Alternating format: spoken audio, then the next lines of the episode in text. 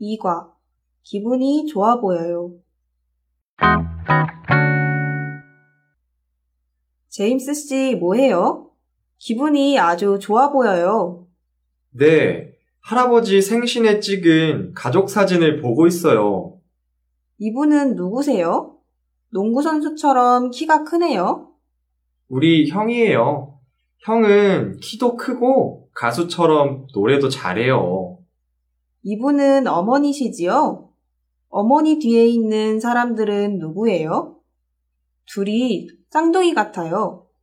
쌍둥이는 아니에요. 누나와 여동생이에요. 그래요. 정말 많이 닮았어요. 모두 행복해 보여요.